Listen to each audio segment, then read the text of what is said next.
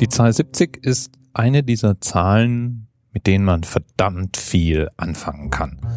Ich konnte mich vor Assoziationen gar nicht mehr retten. Da ist zum Beispiel die Tatsache, dass 70 Jahre die Frist sind, nach der Copyrights auslaufen. Sprich, wenn der Autor gestorben ist und das schon seit 70 Jahren und niemand irgendwelche Regelungen findet, wonach sich das Copyright verlängern muss, gehört ein Werk der Öffentlichkeit, ist Public Domain. Jeder kann es nutzen. Das ist übrigens der Grund, warum jeder Mann und jeder Frau die Werke von Shakespeare und Beethoven nutzen darf. Wer 70 Jahre verheiratet ist, der hat Platinenhochzeit. Und die Franzosen sind derart große Fans der 70, dass sie kein eigenes Zahlwort dafür haben. Die 70 heißt 70, also 60 plus 10. Mag einer die Franzosen verstehen. Dadurch unterscheiden sich Belgier von den Franzosen. Die sind eine Ecke pragmatischer und haben ein Wort für die 70, nämlich 70. Bogenschießen geht über eine 70 Meter Distanz. NGC 70 ist eine Spiralgalaxie. Das sind die Galaxien, die so geformt sind, wie vermutlich unsere Milchstraße auch geformt ist, in Andromeda. Es wäre also eine super Entschuldigung gewesen, wieder über Astronomie und den Weltraum zu reden. Du siehst also, die 70, und ich fange noch gar nicht mit Mathematik an, äh, ist an vielen, vielen Stellen. Was aber auffällig ist, ist die Häufung der Zahl 70 in unserer religiösen Geschichte. Speziell in der jüdischen und der christlichen Tradition. Fangen wir mal an. Es waren 70, die nach Ägypten ins Exil gingen. So weiß die Genesis. Die jüdische Tradition beschreibt 70 Nationen und 70 Sprachen, die sich in 70 Namen in der sogenannten Völkertafel finden. Und zwar ist das die Zusammenstellung der Nachkommen Noahs. Wir erinnern uns, Gott ertränkt die Menschheit, lässt nur Noah und seine Familie übrig, der dann danach die Welt neu bevölkert. Er hatte drei Söhne, Sem, Ham und Japhet. Und von denen zweigten sich die Völker ab, die nach der Vernichtung der Menschheit durch die Sintflut die Erde neu bewohnen sollte. Und die Bibel liefert dann eine Liste von, je nachdem, wie man es denn nun liest, 70 bis 72 Namen. Und das waren die den Israeliten bekannten umliegenden Völker.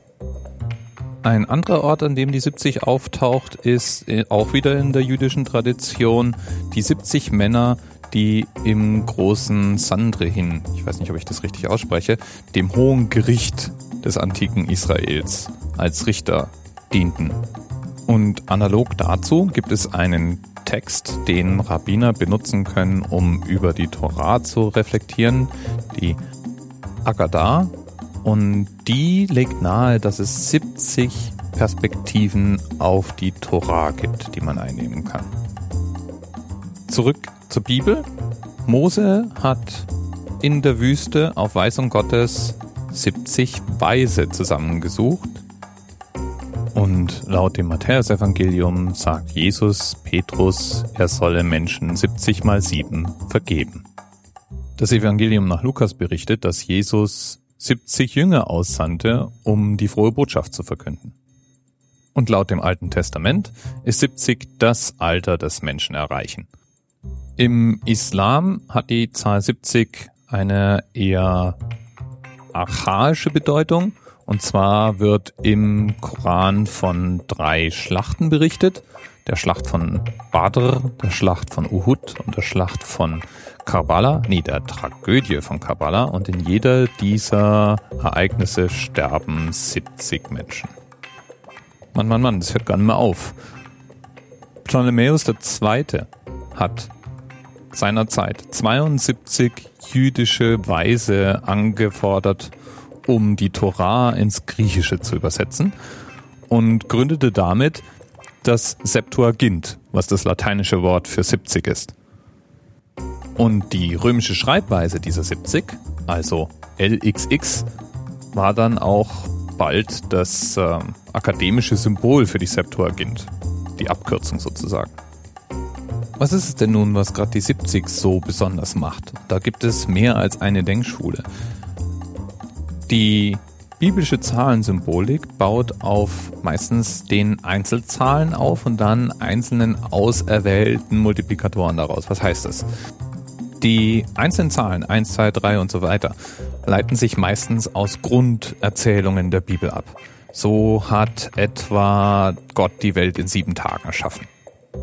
Es stehen zwei Bäume im Zentrum des Paradieses und bilden eine Dualität, nämlich der Baum des Lebens und der Baum der Erkenntnis.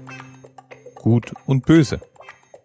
Jetzt kann man natürlich allen möglichen mathematischen Kram mit diesen Zahlen treiben und Zahlenkundler machen das ausgiebig.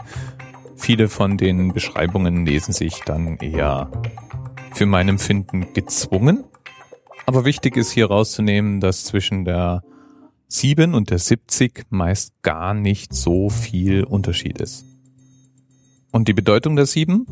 Die 7 ist zusammengesetzt aus der 3, die für in Seele, Himmel steht und der vier, das ist das Äußere, das Leib, die Erde und steht für Dinge wie sieben Bitten im Vater Unser, sieben Todsünden, sieben Tage Schöpfung mit dem siebten Tag als Tag der Ruhe und die zehn als Multiplikator, um zu 70 zu kommen, steht zum Teil für Einheit, für einen abgeschlossenen Zyklus.